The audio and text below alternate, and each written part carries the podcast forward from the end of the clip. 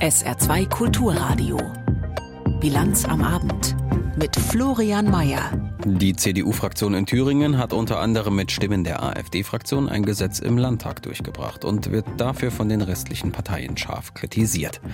Ein staatlicher Fonds soll den Erdbebenopfern in Marokko helfen und wir schauen drauf, wie viel Schwung noch in den Klimademos von Fridays for Future im Saarland steckt. Damit herzlich willkommen zur Bilanz am Abend. Historisches Versagen, politischer Tabubruch, der Einriss der Brandmauer. Seit gestern Abend beherrscht der Thüringer Landtag die politische Medienlandschaft. Dort hatte die CDU-Fraktion zusammen mit Stimmen der FDP-Fraktion und der AfD-Fraktion eine Steuergesetzänderung auf den Weg gebracht. Und es hagelte dafür aus allen Ecken der Republik heftige Kritik. Aus Berlin dazu Jan Krümpel. Klare Worte von SPD-Generalsekretär Kühnert. Der Unterschied zwischen dem, was gestern passiert ist und vorherigen Fällen ist, gestern wussten alle vorher, wie sich die jeweiligen Parteien verhalten. Niemand sollte sich in eine Abstimmungssituation begeben, in der er weiß, dass es nur mit der AfD zu einer Mehrheit kommen kann. So viel Macht hatte die AfD noch nie wie gestern in Thüringen. Bundestagsvizepräsidentin Göring-Eckardt von den Grünen sieht das ähnlich. Für sie gibt es die Brandmauer nicht mehr, die die CDU gegen die AfD mehrfach ausgerufen hatte. Kritisiert wurde unter anderem auch die FDP, die gestern für das Gesetz in Thüringen gestimmt hatte.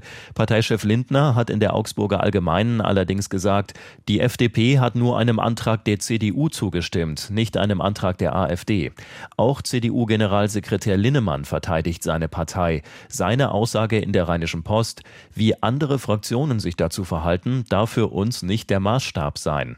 Anders sieht es sein CDU-Parteikollege und Schleswig-Holsteins Ministerpräsident Günther. Er sagt, ein wie auch immer geartetes Zusammenwirken mit der AfD ist ausgeschlossen. Das gilt auch für eigene Initiativen, die absehbar nur mit der AfD Aussicht auf Erfolg haben. Und zu den Vorgängen im Thüringer Landtag gestern hören Sie jetzt einen Kommentar von Sabine Henkel. So ist das also. Die CDU regiert in Thüringen mit der AfD. Naja, nicht ganz, aber sie hat ein Gesetz zusammen mit der AfD durchgebracht. Und zum Mitschreiben. Die Christlich-Demokratische Union macht ein Gesetz zusammen mit Rechtsextremisten. Guten Morgen Deutschland. Die Brandmauer zur rechtsextremen AfD, es gibt sie nicht. Es wird seit Monaten gezündelt und in Thüringen war jetzt ein Brandbeschleuniger im Einsatz. Und das ist keinesfalls alarmistisch, denn es geht um mehr als ein Gesetz, das Leuten ein bisschen die Steuern reduziert. Es geht um ein fatales Signal. Seht her, es ist doch nicht so schlimm mit Rechtsextremisten, sind doch auch nur Politiker, das kann man mit denen schon mal machen. Was passiert hier gerade? Die AfD wird normalisiert, entteufelt, aus der Schmuddelecke herausgeholt. Da können Sie noch so laut rufen aus der CDU, dass Sie nicht mit denen zusammenarbeiten. Das glaubt doch kein Mensch mehr. Was bitte soll eine kalkulierte gemeinsame Abstimmung wie in Thüringen denn sonst sein? Das war kein zufälliger Stimmenbeifang wie in anderen Abstimmungsprozessen. Natürlich kann keine Partei in keinem Parlament verhindern, dass die AfD einem eigenen Vorhaben zustimmt, aber es sehenden Auges und bewusst in Kauf zu nehmen, dass nur mit Rechtsextremen eine Mehrheit zustande kommt, das ist erbärmlich und es ist angesichts der deutschen Geschichte unverzeihlich. Ganz offensichtlich haben nicht alle verstanden, dass wir uns in einer Krise befinden. Die Demokratie steht auf dem Spiel. Die AfD greift nach der Macht, zumindest im Osten. Wer das verhindern und die AfD schrumpfen will, der sollte sie nicht normalisieren und verharmlosen, sondern bloßstellen, ihre menschenverachtende Gesinnung offenlegen und sich von ihr brutalstmöglich distanzieren. Auf gar keinen Fall, aber mit ihr Gesetze machen. Wie das gehen soll? Indem Demokraten sich besinnen, Eigeninteressen hinten anstellen und das Gemeinwohl in den Vordergrund, indem sie zusammenarbeiten und über ihren Schatten springen. Das wäre auch in Thüringen möglich gewesen, wenn alle dort kompromissbereit gewesen wären. CDU, FDP sowie Linke, SPD und Grüne. Aber nein, die eigene Profilierung war allen wichtiger als das Ausgrenzen der AfD. Kein Wunder, dass Rechtsextreme und Radikale jubeln. Am Ende werden sie es sein, die profitieren und nicht die CDU. Die hat ihren Kompass offenbar komplett verloren. Dabei steht sie als einzige verbliebene Volkspartei in einer besonderen Verantwortung. Die Meinung von Sabine Henkel. Der Zustand der Bahnstrecken in Deutschland ist seit Jahren und jetzt Achtung 5 Euro fürs Phrasenschwein einfach nur eine riesige Baustelle. Mehrere Bundesregierungen haben sich dran versucht, wirklich besser wurde es nicht. Jetzt liegt nach dem Schienengipfel von Bund und Bahn ein Zeitplan für den sogenannten Schienensanierungsplan vor. Bis 2030 sollen 40 hochbelastete Bahnstrecken generalsaniert werden, berichtet Marie-Katharin Fromm. Die Infrastruktur der Bahn ist marode, Gleise und Oberleitungen sind verschlissen, Stellwerke störungsanfällig. Die Folge Verspätungen, Ausfälle, Ersatzverkehr für die Fahrgäste. Die Deutsche Bahn und das Bundesverkehrsministerium sind sich der Problematik bewusst und reagieren jetzt mit einer milliardenschweren Generalsanierung, sagt Bundesverkehrsminister Volker Wissing von der FDP. Deswegen wollen wir jetzt äh, die Hauptkorridore einmal für kurze Zeit sperren und erneuern. Das heißt, wir flicken nicht, wir reparieren nicht nur Defekte, sondern wir bringen alles auf Neuzustand und bauen auch neue Technik ein, sodass künftig bei Störungen, die irgendwann natürlich auch bei neuen Gleisen wieder auftauchen, die Beeinträchtigung des Betriebes deutlich geringer ist. Bis 2030 sollen die 40 meistbefahrenen Strecken im Bahnnetz saniert werden. Den Auftakt macht die Riedbahn zwischen Frankfurt und Mannheim. Ab nächstem Sommer werden die vielbefahrenen Gleise fünf Monate lang komplett gesperrt. Darüber fahren 20 Prozent aller Züge im Fernverkehr in Deutschland und das zeigt schon, wie hoch belastet dieser Korridor ist. Derzeit ist es so, dass wir jeden Tag Betriebsstörungen haben und diese Hauptstrecke quasi nicht voll zur Verfügung steht. Nach der Riedbahn folgen dann 2025 die Strecken Emmerich-Oberhausen in Nordrhein-Westfalen und anschließend Hamburg-Berlin. Die vielen langen Sperrphasen werden für viele Fahrgäste eine Belastung sein. Die Bahn arbeitet an einem Ersatzkonzept, sagt DB Infrastrukturvorstand Berthold Huber. Die Umleitungsstrecken werden vorher ertüchtigt und wir organisieren einen sehr leistungsfähigen Schienenersatzverkehr. Natürlich kommt auf die Fahrgäste und auch auf die Güterverkehrsunternehmen einiges zu. Aber ich sage mal, es ist viel besser, fünf Monate zu sperren und alles neu zu machen, als so weiterzumachen wie bisher. Damit sind die Kunden nun wahrlich auch nicht zufrieden. Allein die Arbeiten auf der Riedbahn kosten 900 Millionen Euro. Um die Generalsanierung und weitere Investitionen, zum Beispiel an Bahnhöfen, zu stemmen, will der Bund die Mittel für die Bahn fast verdoppeln. Bis 2027 sollen knapp 40 Milliarden Euro zusätzlich fließen. Eine neue gemeinwohlorientierte Infrastrukturgesellschaft der Bahn soll die Umsetzung der Sanierungsarbeiten begleiten. Das Verkehrsministerium, die Bahn und zahlreiche Branchenverbände sehen die Generalsanierung nun als Startschuss, dass sich endlich etwas ändert im maroden Schienennetz. Die Stimmung nach dem Schienengipfel ist gut, auch wenn die Arbeit jetzt erst anfängt, fasst André Rodenbeck zusammen, Präsident des Verbands der deutschen Bahnindustrie. Die guten Nachrichten sind, dass wir nicht mehr über das Ob diskutieren, sondern wir diskutieren jetzt, wie wir es machen. Das war vor einigen Jahren noch ganz anders. Die Herausforderung ist dann natürlich, die nächsten Schritte zu schaffen. Das bedeutet einen Kapazitätsaufbau, das bedeutet Menschen einzustellen, das bedeutet in Standorte zu investieren, uns attraktiv zu machen. Das heißt, die Herausforderung ist riesig.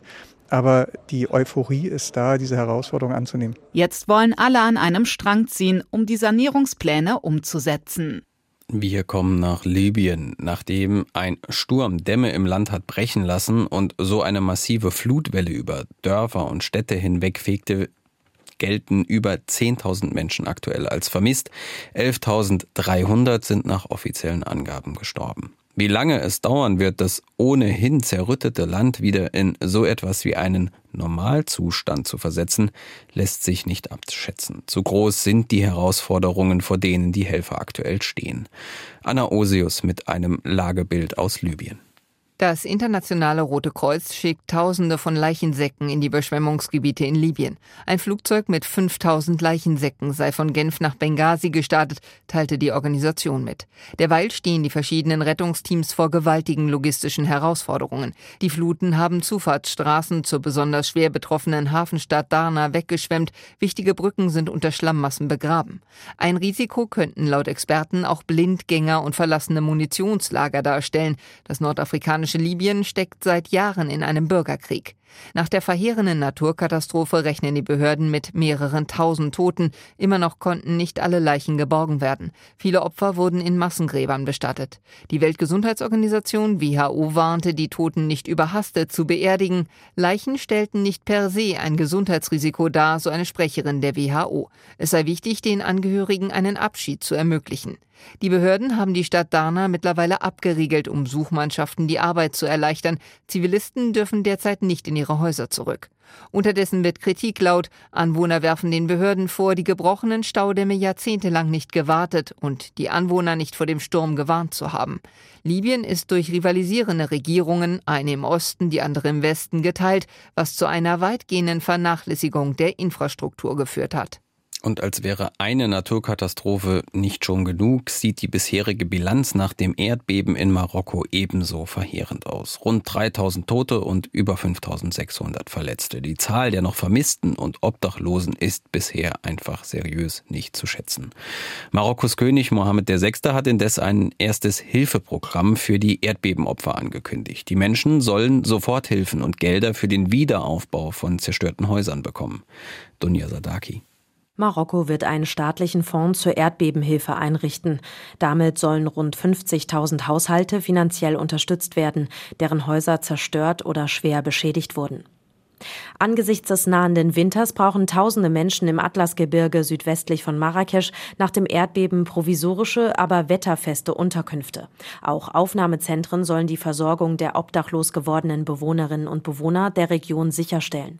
Außerdem soll jede betroffene Familie rund 2750 Euro Nothilfe bekommen.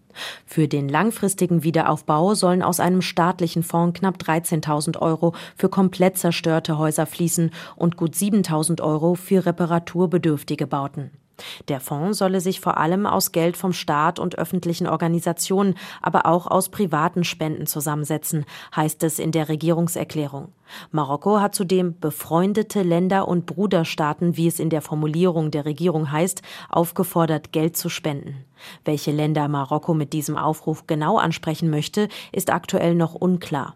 Medienberichte sprechen aber auch davon, dass der König oder hohe Regierungsbeamte Teile ihres Vermögens einbringen könnten. Neben dem staatlichen Fonds rufen auch viele Hilfsorganisationen zu Spenden auf.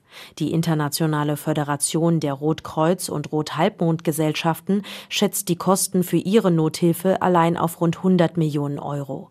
Die Vereinten Nationen sprechen von 300.000 vom Beben betroffenen Menschen. Ein Drittel davon sind laut UNICEF Kinder.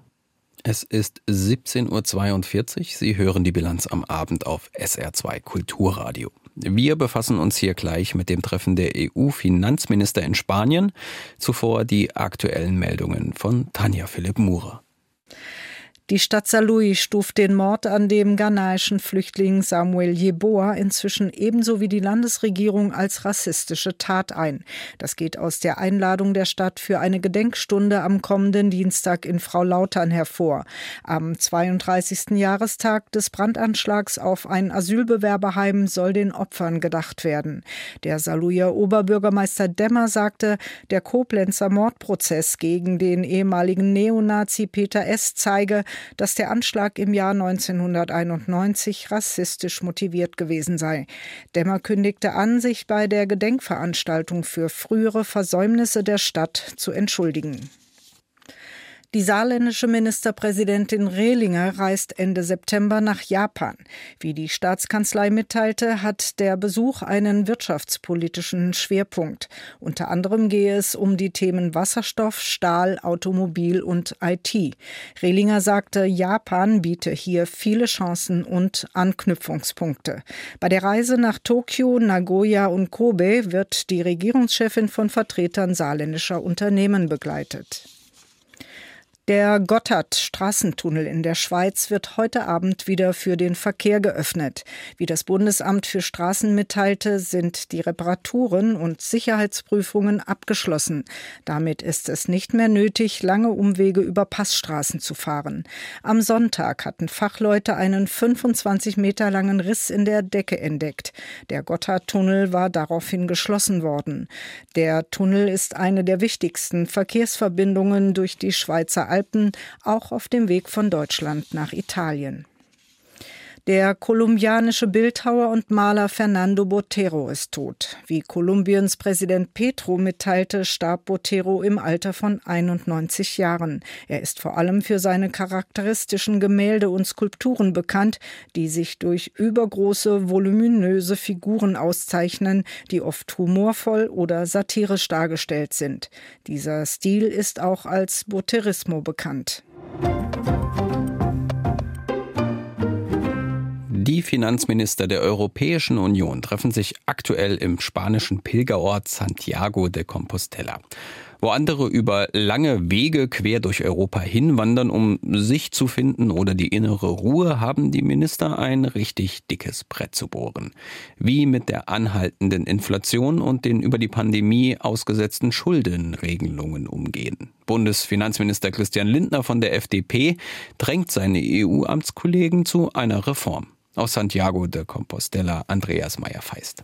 Erreicht ist sie fast. Die Einigung auf neue Schuldenregeln. Das Ganze in der spirituellen Umgebung der Pilgerstadt Santiago de Compostela, in der für viele Heilsucher der Jakobsweg endet. Für die EU-Finanzminister bedeutete er Hoffnung auf bessere Zeiten.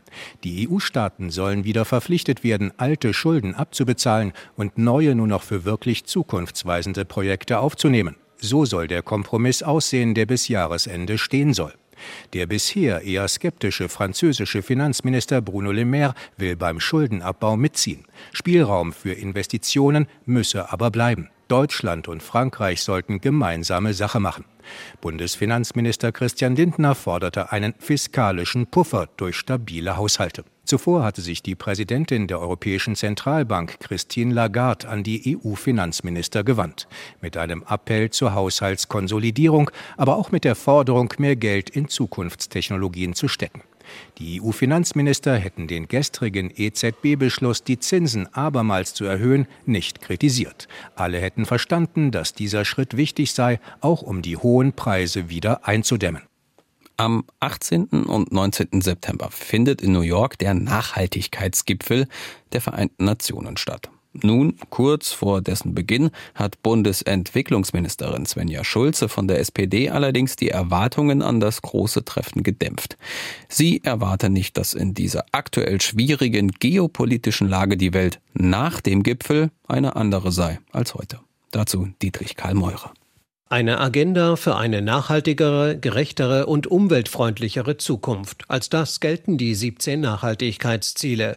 Auf sie hatten sich 2015 die Mitgliedsländer der Vereinten Nationen geeinigt, um bis zum Jahr 2030 weltweit die Armut zu bekämpfen, Ungleichheit zu verringern, die Umweltauswirkungen zu reduzieren und allgemeinen Wohlstand zu fördern.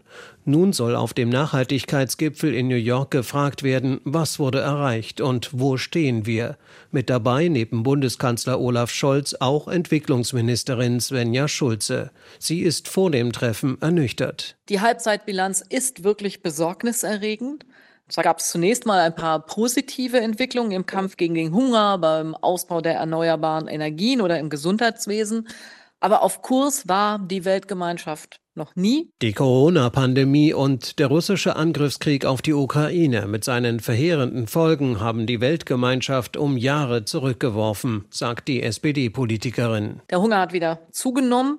Gewalt gegen Frauen und die Zerstörung der Umwelt ebenso, um nur einige Beispiele zu nennen. Als eine weitere Ursache für die ausgebremste Entwicklung sieht die Ministerin die wachsende Ungleichheit in der Welt. Die Schere zwischen Arm und Reich ist in den letzten Jahren immer weiter auseinandergegangen. 685 Millionen Menschen leben in extremer Armut, 70 Millionen Menschen mehr als vor Corona, während das reichste Prozent der Weltbevölkerung 50 Prozent des Vermögens besitzt. Ein Thema, das auf dem UNO-Nachhaltigkeitsgipfel in New York ganz sicher diskutiert werden wird. Schulze macht eine düstere Prognose. Wenn es so bleibt, wie es jetzt ist, sind die 17 Ziele der Agenda 2030 nicht zu erreichen. Bei uns in Deutschland nicht und auch in keinem anderen Land. Dann werden 2030 immer noch mehr als 500 Millionen Menschen in extremer Armut leben. Die Ministerin dämpft die Erwartungen an den Gipfel. Vor dessen Beginn spricht sie von der schwierigen geopolitischen Lage und sagt, sie erwarte nicht, dass die Welt nach dem Treffen Anfang nächster Woche eine andere ist als heute. Wenn es uns aber in New York gelänge, die 17 Ziele als ein gemeinsames Leitbild zu bestätigen und eine Aufholjagd zu vereinbaren, die Ziele noch bis 2030 zu erreichen, dann wäre das ein wichtiger Erfolg. Dafür stellte Svenja Schulze in Berlin eine Strategie vor, die vor allem auf internationale Zusammenarbeit setzt. Als Schwerpunkte hierfür nannte sie mehr Einsatz für Geschlechtergerechtigkeit, Hilfe beim Aufbau sozialer Sicherungssysteme in armen Ländern und günstige Kredite für Investitionen in mehr Nachhaltigkeit, etwa für den Schutz des Regenwaldes oder den Bau von Solarparks. In Bremen findet seit gestern die nationale maritime Konferenz statt, die zentrale Veranstaltung der Bundesregierung zur Unterstützung der maritimen Wirtschaft und gleichzeitig das größte Treffen der Branche. Heute stand allerdings nicht so sehr die zivile wirtschaftliche Seite im Fokus, denn auch hier dominieren die Folgen und Konsequenzen des Ukraine-Krieges. Aus Bremen Christian Schwalb. Die deutsche Marine stand im Mittelpunkt des zweiten Konferenztages in Bremen, genau genommen ihre Ertüchtigung in Zeiten des Ukraine-Kriegs. Mehr Deutschland-Tempo wünschte sich der Inspekteur der Marine Karg. Es seien immer noch zu viele Prozesse im Friedensbetrieb, trotz des anhaltenden Kriegs. Staatssekretärin Möller aus dem Bundesverteidigungsministerium sprach von einer Priorität für Deutschland angesichts der wachsenden Bedrohungslage. Um diesen hohen Anspruch zu entsprechen, bedarf es nachhaltiger Investitionen in das Beste an Personal, und Material. Besonders in Bezug auf das Material setzen wir auf Sie, auf die Industrie mit den innovativen Standorten und den bestens ausgebildeten Belegschaften. Ein Teil der angesprochenen Industrie, die Marinewerften, teilen den Wunsch nach mehr Tempo. Auch das wurde bei der Diskussion klar. Bei den Werften wird seit Jahren über eine Megafusion gesprochen und darüber, den Markt neu zu sortieren, mit dem Ziel eines deutschen Marine-Champions. Paul Glaser vom Branchenprimus ThyssenKrupp Marine Systems, kurz TKMS. Wenn wir uns mal den wirklich Flickenteppich der deutschen Werftenlandschaft anschaut, den wir haben, und das vergleichen mit den europäischen Nationen, dann sehen wir dort auch einen ganz anderen Angang, wie mit Marineprojekten umgegangen wird. Ich bin fest davon überzeugt, dass es diesen deutschen Champion geben muss. Deswegen begrüße ich das auch sehr, dass diese Debatte gerade offen geführt wird. An dieser Debatte beteiligt sich auch Konkurrent NVL, Tochter der Bremer Lürsen Gruppe. Sie hat sich selbst als Fusionspartner für TKMS ins Gespräch gebracht. Nichts geht ohne die beiden großen Wettbewerber. Außerdem käme als dritte deutsche Werft wohl die German Naval Yards aus Kiel in Frage. Und auch ohne den Bund geht beim Thema Marine Champion nichts, sagt NVL-Geschäftsführer Tim Wagner. Wenn wir nach Europa schauen, dann sind in fast allen anderen großen europäischen Ländern die Werften Staatsbetriebe. Da möchte ich nicht hin. Nur man muss vergleichen, wir sind alle privatwirtschaftlich organisiert. Insofern ist eine stärkere Unterstützung des Staates von Vorteil. Der Bedarf an neuen Schiffen und Booten ist so groß, wenn das klug verteilt wird, dann ist es, glaube ich, ein Win-Win für alle. Das Kooperationsthema stand auch im Mittelpunkt der Diskussion um die zukünftige nationale Hafenstrategie, die die Zusammenarbeit der Häfen verbessern soll. Bund und Länder entwickeln das Konzept gemeinsam. In Bremen wurden aber keine Zwischenergebnisse vorgestellt.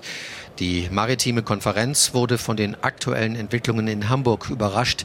Dort will sich die weltgrößte Reederei MSC einkaufen.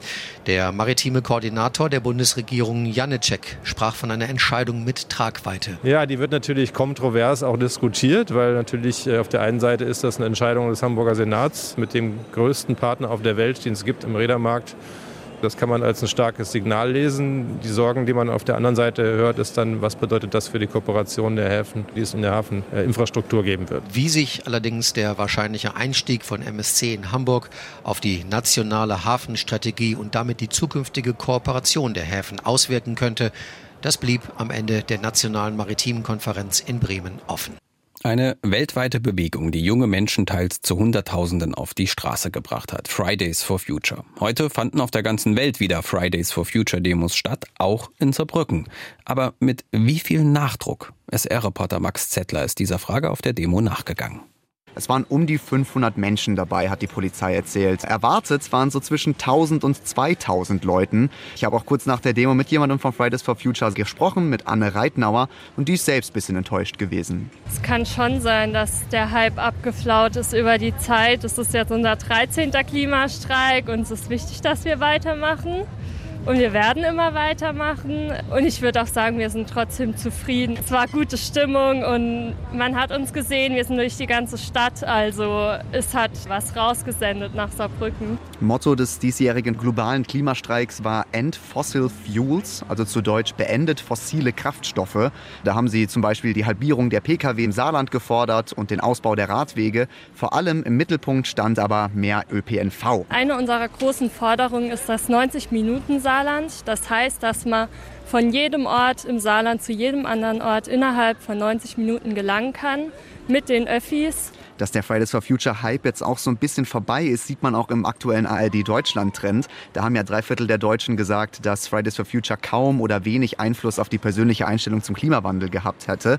Ob das jetzt an der letzten Generation lag und deren Klimakleberaktion, dazu wollten sie sich nicht äußern. Julian Rosemann, ebenfalls Fridays for Future Aktivist, der hat einen ganz anderen Schluss aus dem Deutschland Trend gezogen. Also ich finde, wenn man ein Viertel der Bevölkerung stark beeinflusst hat, wie glaube ich die Formulierung in dem Deutschland Trend war, dann ist das eine Riesensache Sache. Also wir haben sehr viele Leute damit stark beeinflusst. Es ist auf jeden Fall so, dass wir eine große Bewegung sind und viele Leute in den letzten Jahren dadurch beeinflusst wurden und auch die Politik, wie sie kommuniziert, das hat man ja gesehen. Was das Alter angeht, war es tatsächlich sehr gemischt. Es waren viele jüngere Leute dabei, aber auch Seniorinnen und Senioren. Und für die war es eigentlich selbstverständlich mitzulaufen. Ich könnte dagegen fragen, warum nicht? Das ist das wichtigste, vordringlichste Ding, was wir auf der Welt haben, weltweit. Da muss man hin. Da muss man gar nicht fragen. Und wir bleiben thematisch im Saarland. Der saarländische Landkreistag ist heute zu seiner Hauptversammlung in St. Wendel zusammengekommen. Und wie immer, wenn sich Vertreter der Kommunen im Saarland treffen, ging es dabei natürlich auch ums Geld. Die Landesregierung hat nun zwar angekündigt, mehr Geld für den Schulbau zur Verfügung zu stellen, doch ob das reichen wird, die Kommunen haben da ihre Zweifel, berichtet Jannik Böffel. Zumindest in einem Punkt dürften sich Land und Kommunen einig sein. Wir haben als Land Riesenherausforderungen und sind nach bestimmten Messzahlen das zweitärmste Bundesland. Die Kommunen haben Riesenherausforderungen. Da dürfte es auch auf kommunaler Seite kaum jemanden geben, der Finanzminister Jakob von Weizsäcker widerspricht. Doch dann endet trotz der vielbeschworenen Einheit aller Akteure im Lande schon vieles. Vor allem bei der Frage nach der Sache mit dem Tischtuch, also wie viel Mittel zur Verfügung stehen. Verbringen wir unsere Zeit damit, an einem Tischtuch, was zu klein ist, sehr intensiv zu zerren, bis es reißt? Oder verbringen wir uns in, der, in unsere Zeit damit, da gemeinsame Lösungen zu finden? Doch ganz so einfach scheint es da nicht. Die Kommunen wollen nämlich, dass das Land da noch annäht, sagt der Vorsitzende des Landkreistages, der St. Wendeler Landrat Udo Rechtenwald. Es reicht nicht zu sagen, das Tischtuch ist halt zu klein. Wenn ich es hin und her ziehe, dann gibt es immer zu wenig, sondern wir müssen darüber reden, was das Land uns finanziell zur Verfügung zu stellen hat, damit wir diesen Aufgaben gerecht werden. Wie konkret das mit diesem Tischtuch aussehen kann, das zeigt sich ganz aktuell beim Thema Schulbau. Ein entsprechendes Programm hat das Land bereits angekündigt. Nun liegt auch die erste Zahl vor. 100 Millionen Euro aus dem Transformationsfonds sollen bis 2032 für den Schulbau im Lande zur Verfügung stehen. Bisher war das Geld allgemein für die energetische Sanierung in den Kommunen vorgesehen. Die Herausforderung bei den Schulen ist so groß und so drängend, dass wir jetzt im Rahmen der Überlegungen zum Transformationsfonds sagen, wir stellen die 100 Millionen zur Verfügung. Damit ein überzeugendes Schulbauprogramm auf den Weg zu bringen. Dazu sollen noch weitere Mittel kommen. Wie hoch die sind, dazu will sich von Weizsäcker aber noch nicht äußern. Und ein Teil, das scheint festzustehen, dürfte auch aus bereits bestehenden Förderprogrammen kommen. Die Kommunen unken schon. Schließlich liegt der geschätzte Investitionsbedarf allein an den Grundschulen im Land bei 700 Millionen Euro, der für den Ausbau der Ganztagsbetreuung bei 330 Millionen Euro. Und so sagt dann auch Rechtenwald, wenn wir die Ganztagsbetreuung an Grundschulen per Rechtsanspruch übertragen bekommen, wenn wir G9 an den Gymnasien äh, entwickeln äh, müssen, dann wird das nicht gehen ohne zusätzliche Mittel in den Schulbau. Das Land muss hier eigene Mittel in die Hand nehmen, um die Kommunen zu unterstützen, damit sie ihre Schulen zukunftsfähig machen können. Und dann ist da ja auch noch die Sache mit der energetischen Sanierung, denn die Mittel aus dem Transformationsfonds dürfen, da der ja über die Ausnahmeklausel der Schuldenbremse geschaffen wurde, einzig und allein für die energetische Sanierung verwendet werden.